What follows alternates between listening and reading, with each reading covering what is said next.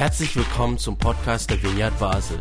Mit einer Online-Spende auf unserer Website kannst du unsere Arbeit und Vision finanziell unterstützen. Vielen Dank fürs Mittagen und viel Spaß beim Zuhören. Jetzt, wir sind ja in einer kleinen Serie mit dem Titel Osterwärts. Oh Wunder. Ja, es geht Richtung Ostern. Nächste Woche ist Ostern und seit einigen Wochen machen wir uns Gedanken zum Thema Osterwärts. Was kommt da auf uns zu?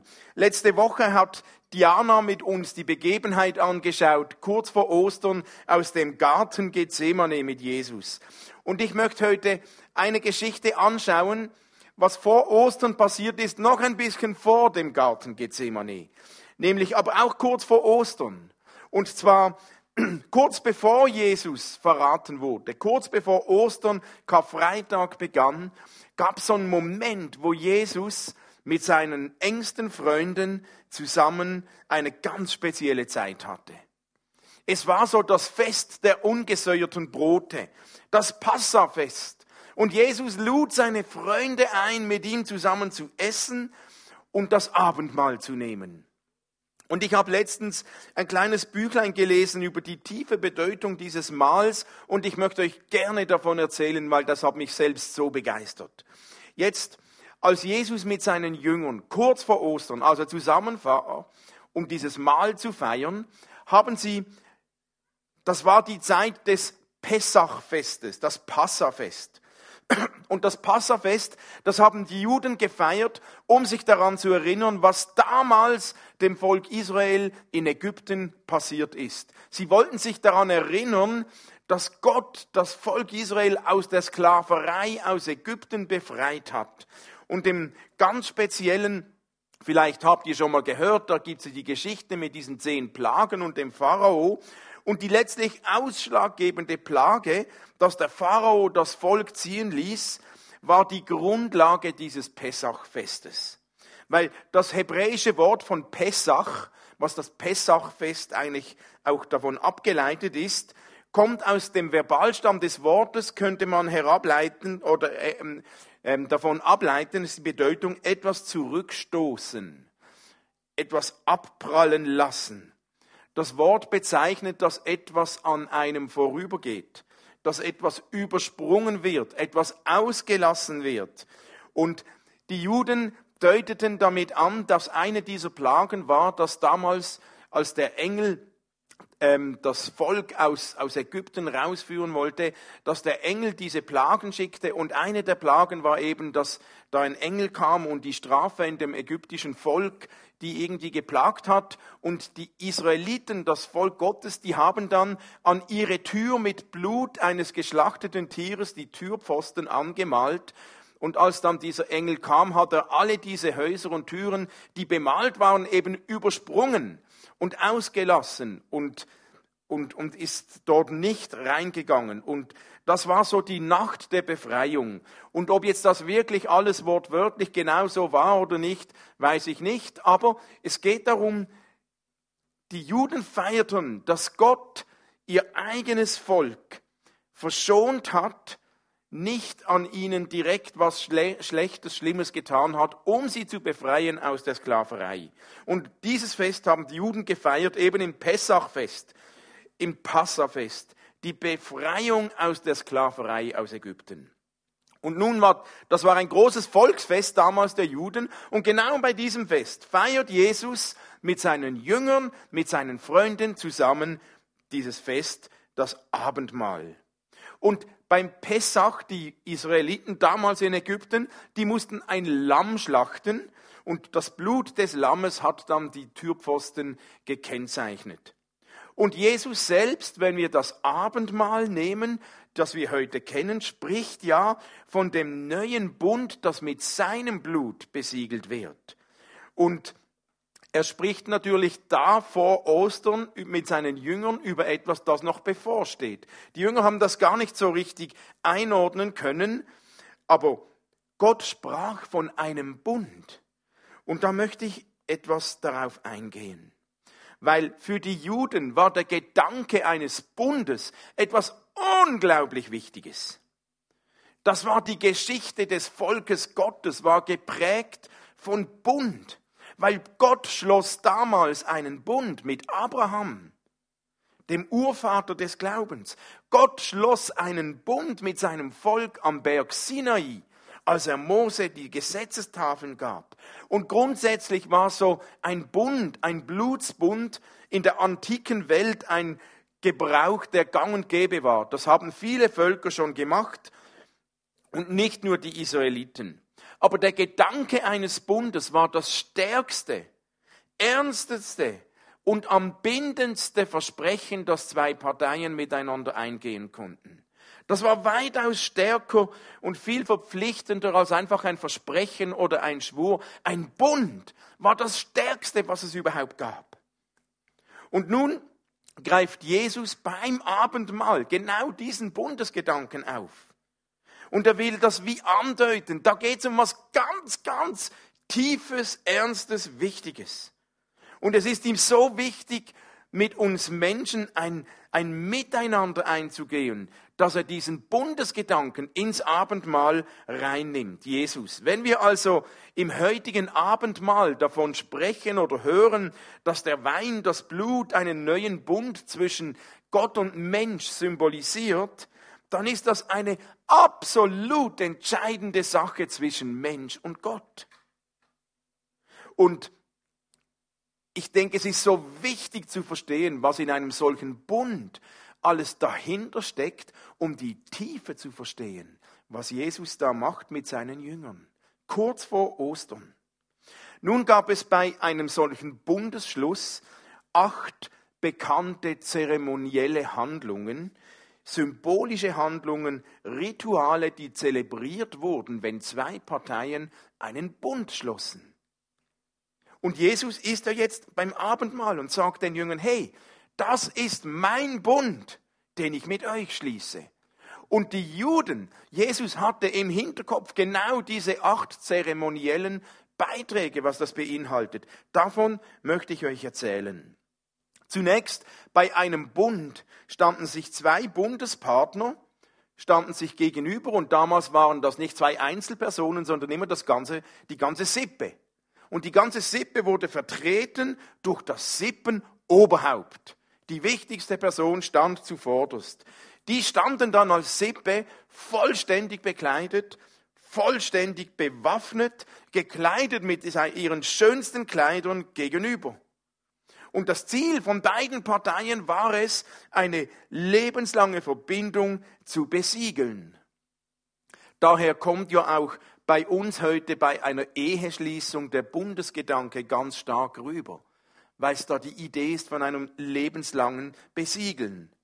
Also, und weil es dies so wichtig war, es ging um eine lebenslange Besiegelung eines Miteinanders, standen die nun gegenseitig gegenüber, da die einen, da die anderen in ihrem schönsten Gewand mit Waffen gekleidet, und dann begann die Zeremonie. Und die fand folgendermaßen statt. Und nun denkt daran, dass Jesus genau das anspricht und sagt, wenn ich ein Bund mit euch mache, beinhaltet das genau das. Zu Beginn der Zeremonie standen sich also die beiden Bundespartner gegenüber und als erstes legten sie ihre Gewänder, ihre Mäntel ab. Die hatten so ein Obergewand, also die haben sich nicht nackt ausgezogen. Sie nahmen ihren prunkvollen Mantel ab und schenkten ihm den Gegenüber. Sie tauschten ihre Gewänder. Das tönt für uns etwas speziell. Also wenn ich euch mein T-Shirt schenke, könnt ihr gerne haben, aber hat nicht mehr so derselbe Charakter wie damals. Aber damals hatte ein Gewand einen enorm hohen symbolischen Wert. Ein Gewand stellte eigentlich alles dar, was die Person in der Gesellschaft bedeutete. Am Gewand war sofort klar, was für ein Status die Person hatte. Das Gewand, die Kleider zeigten der Gesellschaft die Macht der Person, den Einfluss der Person, den Reichtum der Person und den ganzen Status der Sippe. All das wurde sofort klar, schon nur durch das Gewand. Und nun tauschten die beiden ihre Gewänder. Und mit dem sagten sie zueinander, ich gebe dir eigentlich alles, was ich habe. Alles, was mein ist, ist dein. Und du gibst mir, was du hast. Was mir gehört, gehört von nun an dir. Und was dir gehört, gehört jetzt mir. Und zwar sprechen wir da von meiner ganzen Macht, meine Kraft, mein Aussehen, mein Ansehen, mein letztlich mein Selbst, meine Identität. Und das bietet Jesus schon im ersten Schritt genau dir an. Jesus sagt, wir sind Bundespartner. Und Jesus gibt dir wie sein Gewand und sagt, ich biete dir meine Identität an. Mein Leben, alles. Und wisst ihr, man kann einen getauschten Bundesmantel nur anziehen, wenn man seinen eigenen bisherigen zuerst loslässt. Wer nicht seinen eigenen Mantel auszieht und auch gibt, der hat keinen Platz, einen neuen zu empfangen. Und Jesus geht so weit, dass er uns nicht nur seinen Mantel, seiner Identität schenkt, sondern dass er unseren Mantel, dass er deinen Mantel übernimmt. Jesus ist bereit, uns alles zu geben, was er hat, und er ist bereit, unseren vielleicht schmutzigen, zerfetzten, alten Mantel zu übernehmen und anzuziehen. Das heißt, Jesus identifiziert sich genauso mit dir, wie du dich mit ihm identifizieren darfst. Ich finde das großartig. Das ist nur der erste Schritt dieser Zeremonie, was der Bund beinhaltet. Nun, nachdem die beiden ihren, ihr Gewand getauscht haben, tauschten sie als nächstes ihre Waffen. Die, die Leute, die hatten damals so einen Waffengürtel um das Gewand, den sie trugen, und in diesem Waffengürtel trugen sie ihre besten Waffen. Und dieser Gürtel hielt diese besten Waffen zusammen. Und durch das Austauschen der Waffen gaben sich die Bundespartner symbolisch ihre Stärken und sagten sich und meinten, ich verspreche dir mit meinen Waffen absolute Loyalität. Ich verspreche dir meine totale Unterstützung. Und wenn du angegriffen wirst, dann weißt du auf immer und ewig, ich stehe an deiner Seite. Ich gebe dir sogar meine Waffen, um zu kämpfen.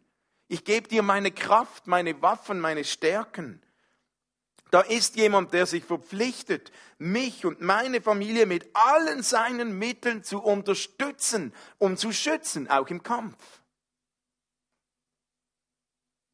Und wenn Jesus mit dir einen Bund schließt, dann ist genau das das Versprechen Gottes an dich. Du Bundespartner, Jesus gibt dir seine Kraft, seine Stärke seine Waffen. Er steht an deiner Seite. Und seine erste Waffe, die wir kennen, ist die Waffe der Liebe. Also er gibt nicht nur als Bundespartner seine Identität, er gibt auch seine ganze Kraft, seine ganze Stärke weiter, symbolisiert durch den Austausch der Waffen. Nun als drittes wurde ein Tier geopfert. Um diesen Bund zu besiegeln, brauchte es ein makelloses Tier. Ein Kalb oder ein Lamm war das meistens. Und dieses Tier wurde dann geopfert, geschlachtet und in, in, durch die Mitte in zwei Stücke zerteilt. Und die beiden Hälften wurden dann voneinander getrennt und in der Mitte bildete sich so eine große Blutlache.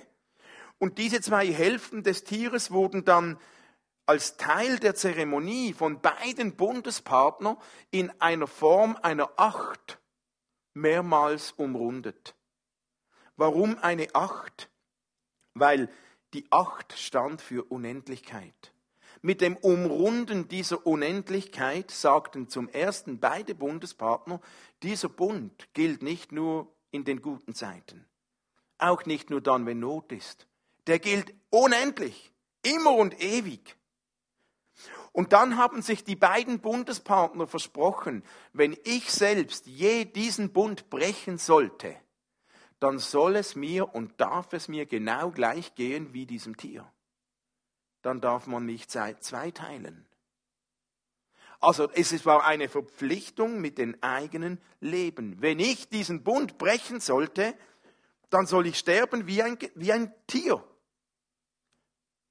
Und auf diesen Deal hat sich Gott eingelassen mit uns. So ernst ist Gott dieser Bund mit dir, dass er sagt, ich halte mich an diese unendliche Verpflichtung. Und Gott nimmt diesen Brauch vom zerteilten Tier als Anlass, dass er sagt, ich Gott, mir ist das so ernst, dass ich mich in diesen Brauch stelle, um dir zu zeigen, falls ich je meinen Bund mit dir brechen sollte, dann könnte es mir gehen, solle, darf es mir gehen wie diesem Tier.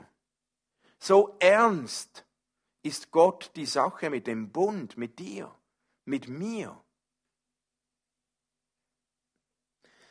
Dann als vierter Schritt gab es einen Blutstausch. Die beiden hoben ihre Arme, ihre Hand, nahmen ein Messer und schnitten mit einem Messer eine Wunde in ihre Handflächen und legten die Hand aufeinander. Und Blut floss aus dieser Wunde und das Blut vermischte sich. Wir kennen das eigentlich am ehesten noch aus den Western Winnetou Films mit Old Shatterhand, die sich da Blutsbruderschaft. Ähm, aber unser heutiger Händedruck bei Begrüßung ist so das letzte schwache Überbleibsel dieser Symbolik.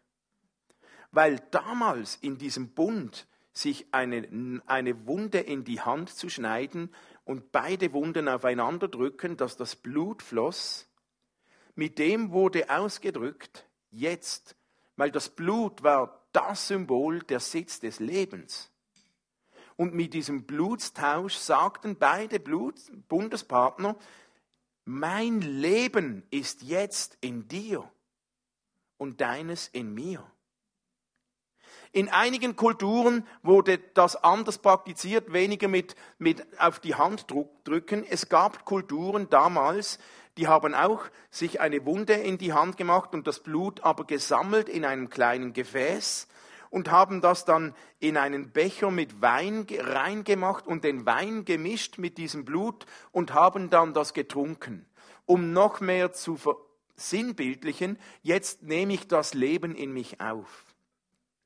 Und ich glaube, dass Jesus diesen Brauch kannte, als er sagte beim Abendmahl trinkt, das ist mein Blut. Er spricht auf diese Praxis an. Aber das Entscheidende ist, Jesus symbolisiert mit diesem Blutstausch, jetzt ist sein Leben in uns drin. Nicht nur in unserem Kopf, nicht nur an uns dran, in uns drin. Und das ist doch eines der Wunder des Glaubens, dass es Jesus sagt, meine Kraft, meine Stärke, meine Identität ist nicht nur für dich da, sondern kommt in dich rein. Das kann ein Teil meiner Seele, meines Herzens, meines inneren Menschen werden. Und das ist ein Teil dieses Bundes, der damals, den wir kannten. Okay, wir hatten jetzt schon mal die vier ersten Schritte. Der Tausch der Gewänder, die ganze Macht, alles, was mir ist, ist jetzt dir und was dir ist, gehört jetzt mir. Der Waffentausch, ich gebe dir meine Stärken, meine Unterstützung, meine Loyalität. Dann das geopferte Tier, in einer Acht umrundet für Unendlichkeit und wehe, wenn ich den Bund brechen würde, dann darf es mir gehen wie dem Tier und jetzt der Blutstausch, jetzt kommt mein Leben in dich, in dein Leben hinein. Das ist eine Verschmelzung des Lebens. Und ich finde das eine großartige Symbolik, dass Gott sich nicht nur einlässt, an unserer Seite zu sein. Gott bietet uns an, uns so nahe reinzukommen, dass er in uns drin ist. Das sind jetzt die ersten vier Schritte dieser Bundeshandlung. Und mir geht selbst so, wenn ich darüber nachdenke, was Jesus in seinem Bund alles für uns bereithält, dann gibt es ganz viel Grund, diesen Gott anzubeten, ihn zu singen, ihm zuzujubeln, ihn anzubeten von ganzem Herzen.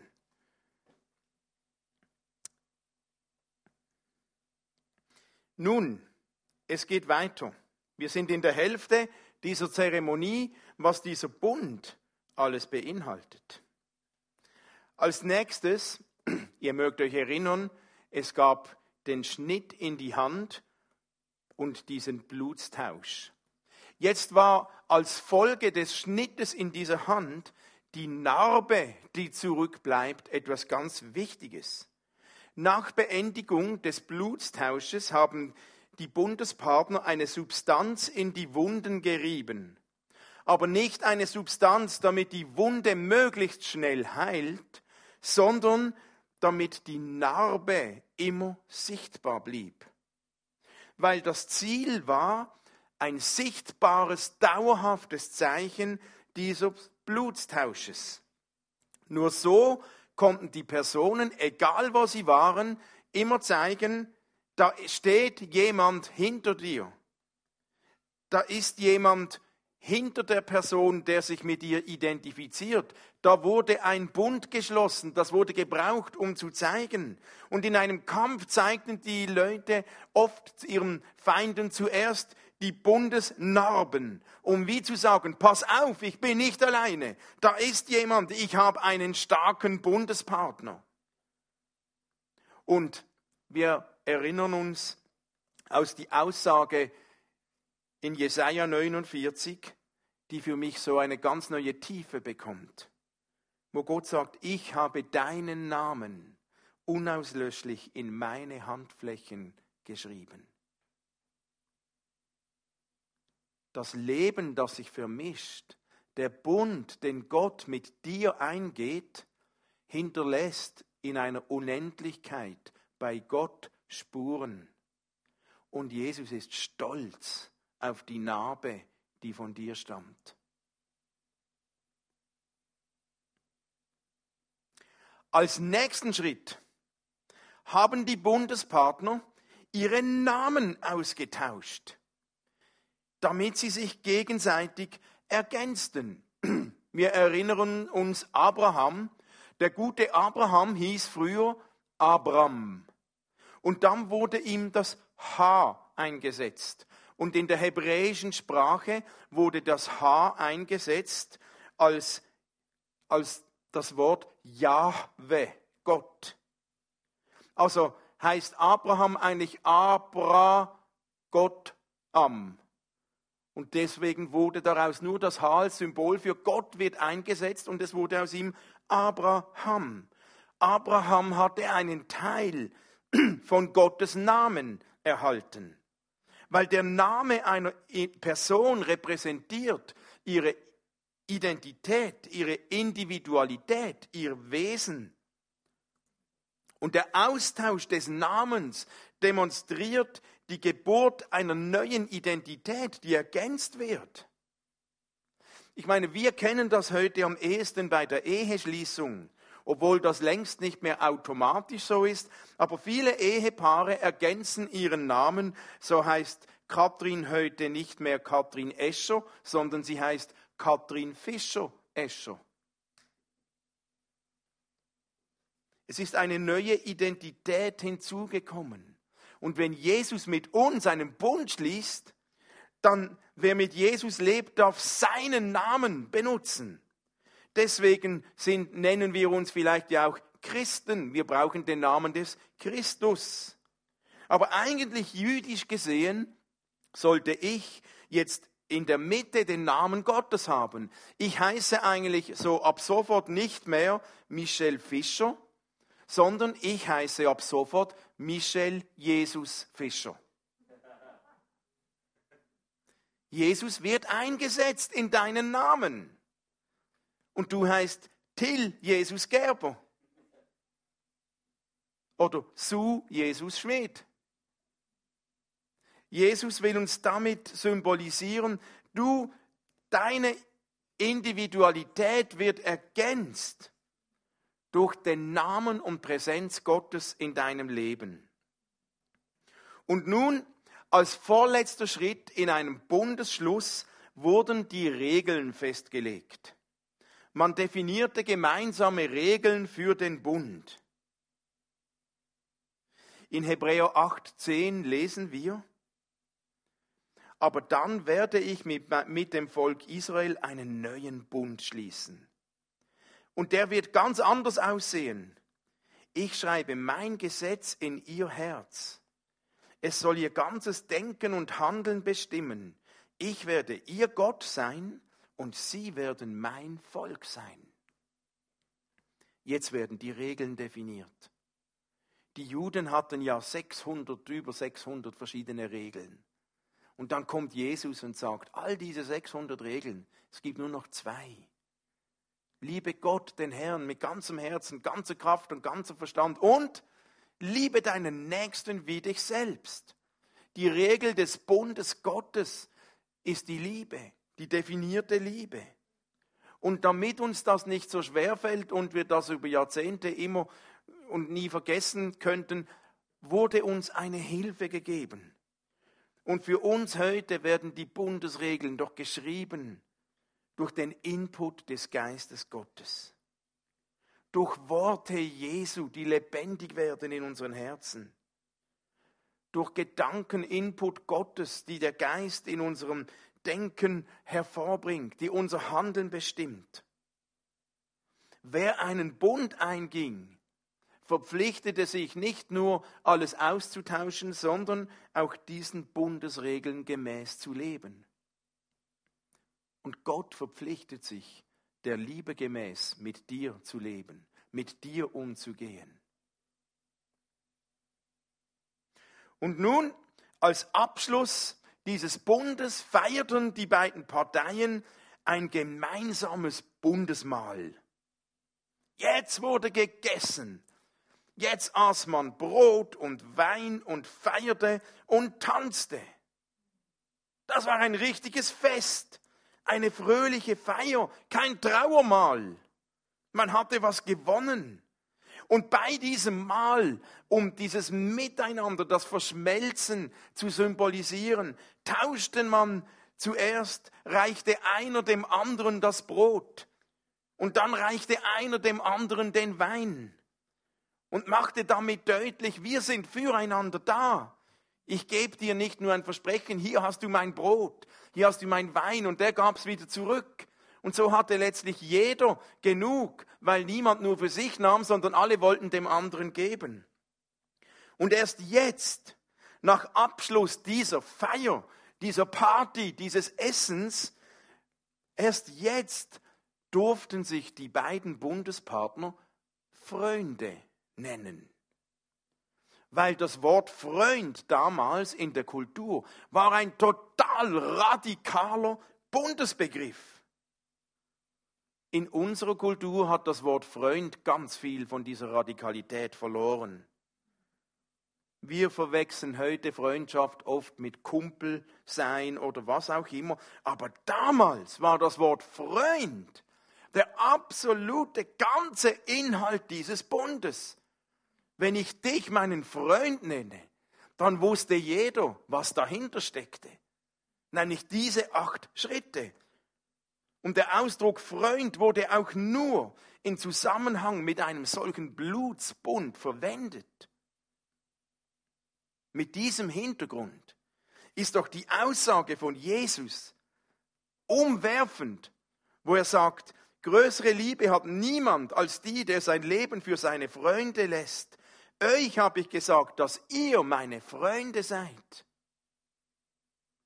Jesus nennt dich in vollem Bewusstsein des ganzen Bundes, du bist mein Freund.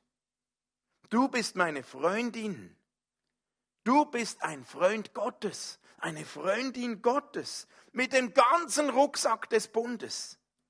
Nichts wird ausgelassen. Wow.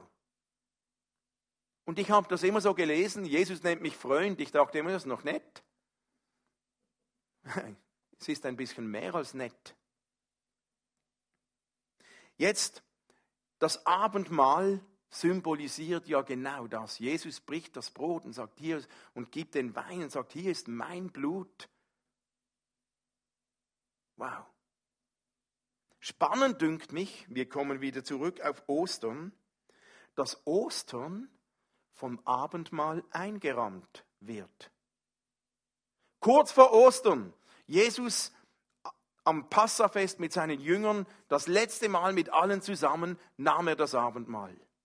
Dann kommt Gethsemane, dann wird er verraten, dann wird er misshandelt, dann wird er gekreuzigt, Karfreitag. Am Ostersonntag steht er auf. Und kurz nach seiner Auferstehung lesen wir von dieser Geschichte, wo zwei Männer unterwegs waren, völlig frustriert von Jerusalem nach Emmaus. Die gingen nur davon aus, dass Jesus ist gestorben. Alle unsere Hoffnung, die wir in ihn gesetzt haben, vergangen. Anscheinend war alles vergebens. Sie waren voller Frust, sie schwiegen, sie dachten, wir gehen, wir hauen ab. Weg von hier, nur noch weg. Und unterwegs plötzlich begegnen sie einem Fremden. Der kommt mit ihnen, der läuft mit ihnen, der geht mit ihnen, der spricht mit ihnen und sie haben ihn nicht erkannt. Und als es Abend wird und sie zu Hause sind, das war so Tradition, sagten sie, komm doch zu uns und lass uns zusammen essen. Wir sind so zusammen gegangen, du kannst doch jetzt nicht die Nacht durch irgendwo, komm zu uns. Und der Fremde lässt sich einladen. Und dann beim Essen nimmt dieser Fremde das Brot und den Wein, das Abendmahl. Und in diesem Moment erkannten sie Jesus. Kurz nach Ostern. Und was war ihr Fazit? War es uns nicht so seltsam warm ums Herz? Oder irgendwo anders steht, brannte nicht unser Herz, als wir mit dem zusammen waren, selbst als wir ihn nicht erkannt hatten. Manchmal ist Jesus uns nahe, ohne dass du es merkst. Aber vielleicht merkst du, dass dein Herz warm wird vor Ostern mit den Jüngern, nach Ostern mit den beiden hier. Es kommt mir vor, dass Ostern eingerahmt ist in diesen Bundesgedanken, als wollte Jesus deutlich machen, was jetzt kommt. Ostern, Karfreitag, hat einen ganz tiefen Sinn. Nämlich wird umrahmt von diesem Bundesgedanke. Ich will durch Ostern sicherstellen, mit meinem eigenen Blut und Blutstausch, dass die ganze Bedeutung dieses Bundes dir gilt. Ostern, der Tod von Jesus, seine Auferstehung macht das lebendig für uns bis heute. Und eigentlich passt in diesem Kontext dann unsere heutige Abendmahlspraxis überhaupt nicht. Also wir nehmen so ein möglichst kleines Stücklein Brot oder irgendwas noch trockeneres, einen ganz kleinen Minischluck Traubensaft. Und, und dann nimmt man das, indem man möglichst andächtig ruhig ist, den Kopf senkt, den Eindruck gibt, ich bete zutiefst, ich bin bewegt. Das passt so nicht, nichts gegen das. Aber es passt so nicht zu dieser Bundesparty, die die gemacht haben. Das war eine Megaparty. Das war ein Fest voller Freude, voller Tanz, voller Musik. Da, da gab es zu essen, zu trinken. Das war ein Grund zur Feier. Und nichts gegen unsere Praxis, die, aber wir verlieren etwas von der Tiefe und vom Wert, diesen Bund zu feiern. Vielleicht, weil uns nicht immer genug deutlich ist, wie umfassend dieser Bund ist. Und das wollte ich euch heute einfach so schmackhaft machen. Jetzt wäre eigentlich der Moment, wo wir zusammen eine Party feiern müssten. Essen, trinken, Abendmahl feiern. Nur was für ein Scheiß. Wir dürfen nicht so. Aber, aber, wir dürfen in unseren Herzen. Wir dürfen in unseren Herzen. Und wir haben uns jetzt entschieden, auch heute sind ein paar Nasen hier im Royal, Nächste Woche wollen wir im Gottesdienst mit Präsenz wieder starten. Nächste Woche feiern wir Ostern. Und ich kann euch jetzt schon ankündigen, dass wir nächste Woche als Teil dieses Gottesdienstes zusammen dieses Abendmahl feiern werden. Also ein Grund mehr, nächste Woche hier zu sein. Wenn du aber trotzdem nicht warten kannst und jetzt schon denkst, ah, ich muss jetzt feiern, dann lass deiner Freude vollen Lauf. Nimm dir zu Hause ein großes Brot, eine große Flasche Traubensaft ähm, und denk daran, umrunde das zuerst fünfmal mit einer Acht und symbolisiere, das gilt unendlich für dich. Du musst dir nicht in die Hand schneiden beim Brotschneiden. Das hat Jesus gemacht. Aber die Symbolik gilt für dich. Und wenn du es nicht alleine feiern willst, dann hol dir jemanden, ruf jemand an, hol einen Nachbar, vielleicht bist, hast du jemanden in der Familie, frag jemand, kannst du kommen, wir müssen feiern. Feier zusammen das Abendmahl, bitte. Und wenn du das nicht hinbekommst und denkst, das ist mir zu mühsam alleine, dann warte nur noch eine Woche. Nächsten Sonntag, da feiern wir das Abendmahl. Okay? Ja, für mich hat das so auch an Ostern dieser Bund, was Jesus getan hat, eine unglaubliche Tiefe. Das wirft mich richtig um. Bis jetzt nicht wortwörtlich, aber innerlich. Und ich möchte gerne beten. Und dann nachher singen wir nochmals ein Lied als die Möglichkeit, diesem Gott unser Dank, unsere Anbetung auszudrücken. Betet doch mit mir. Wenn du magst zu Hause, dann steh doch auf. Wenn du nicht magst, bleib liegen. Es geht nicht um unsere körperliche Haltung, aber sei ein Teil dieses Gebets. Jesus, ich kann dir nur Danke sagen. Danke für diese unglaubliche Tiefe des Bundes, die du mit mir schließen willst, geschlossen hast. Danke, dass du mir deine Kraft, deine Identität, deinen Mantel, deine Waffen, dein Blut, dein Leben zur Verfügung stellst. Wow. Ich will neu lernen, für das offen zu sein. Ich will neu lernen, in dieser Kraft zu leben. Und ich bitte dich, komm, Heiliger Geist. Und versiegle deinen Bund, Gott, jetzt neu mit jedem von uns. Danke müssen wir nicht mehr ganz praktisch diese acht Symboliken alle durchführen. Aber danke gelten sie bis heute. Und ich will meine Hand öffnen, sagen, ich, ich will, ich gebe dir alles. Wie könnte ich etwas zurückhalten? Weil mein Herz sehnt sich nach dir. Und wenn du magst, öffne dein Herz für diesen Jesus, sprich ein eigenes Gebet und lade diesen Gott ein, diesen Bund mit dir neu wirksam werden zu lassen. Jesus, komm jetzt. Schreib mir deinen Bund neu in mein Herz. Danke, dass das unendlich gilt, auch dann, wenn ich versage und nicht mag. Dein Bund gilt unendlich.